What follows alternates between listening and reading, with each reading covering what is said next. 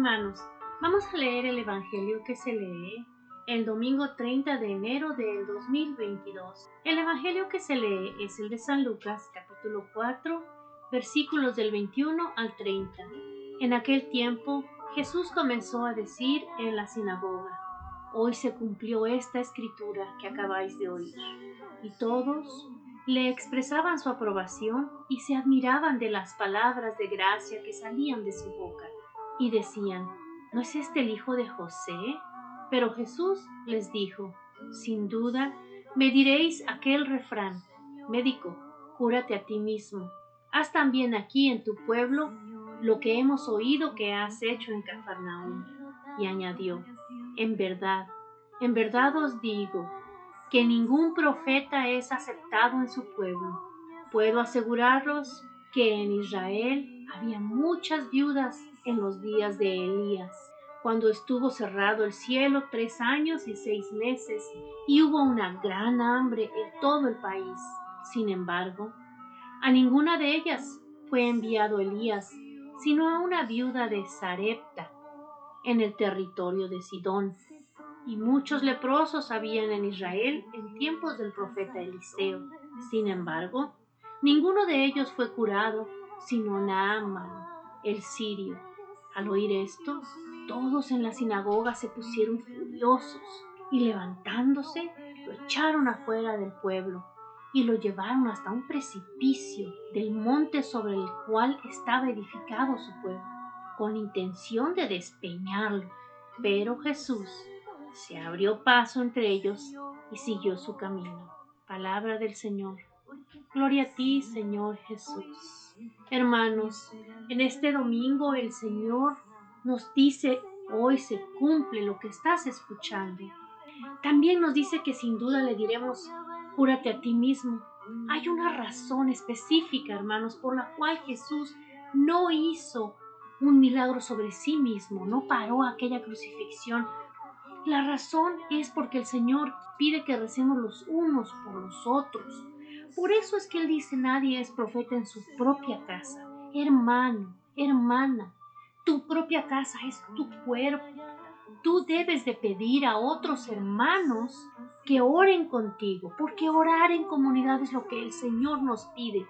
Así que si tienes una necesidad, ofrécele al Señor lo que tienes y pídele a tu comunidad, pídele a tu sacerdote, pídele a tu hermana o a tu hermano que oren por ti. Pidiendo oración, evangelizamos unos a otros. Claro, porque tú estás también en oración por otros, porque esto es una intercesión. Debemos de acordarnos que Jesucristo es el intercesor más grande. ¿Por qué? Porque Él intercede por todos nosotros ante su Padre. Por eso dice, todo lo que ustedes pidan en mi nombre, el Padre se los dará. ¿Quién es la segunda intercesora? La Virgen María. Y de ahí los apóstoles, y de ahí los sacerdotes, y nosotros, hermanos. No hay mejor oración de una madre por sus hijos. ¿Por qué? Porque intercede, porque no ora por ella misma. No puedes ser profeta en tu propio templo. Puedes hablarle a tu familia del Señor, sembrar ese amor por el Señor.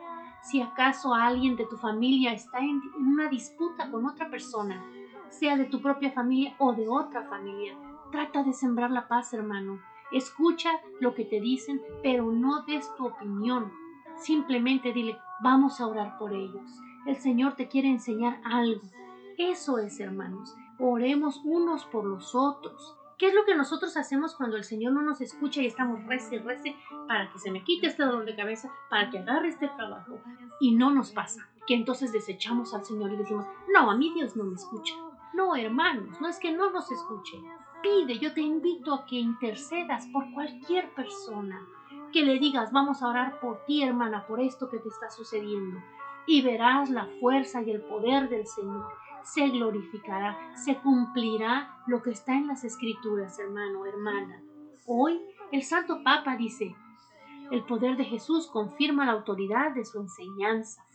Él no pronuncia solo palabras, sino que actúa Así manifiesta el proyecto de Dios con las palabras y con el poder de las obras. En el Evangelio vemos que Jesús, en su misión terrena, revela el amor de Dios tanto con la predicación como con innumerables gestos de atención y socorro a los enfermos, a los necesitados, a los niños, a los pecadores. Jesús es nuestro Maestro, poderoso en palabra y obras. Jesús nos comunica toda la luz que ilumina las calles, a veces oscuras, de nuestra existencia. Nos comunica también la fuerza necesaria para superar las dificultades, las pruebas, las tentaciones. Pensemos en la gran gracia que es para nosotros haber conocido a este Dios tan poderoso y bueno, un maestro y un amigo que nos indica el camino y nos cuida, especialmente cuando lo necesitamos. Oremos como Él nos ha enseñado unos por otros, en comunidad. Así es, hermanos, de la mano del Señor, el mismo Santo Papa nos está invitando.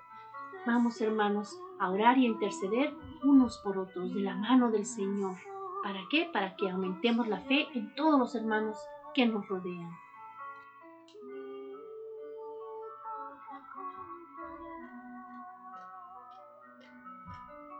tus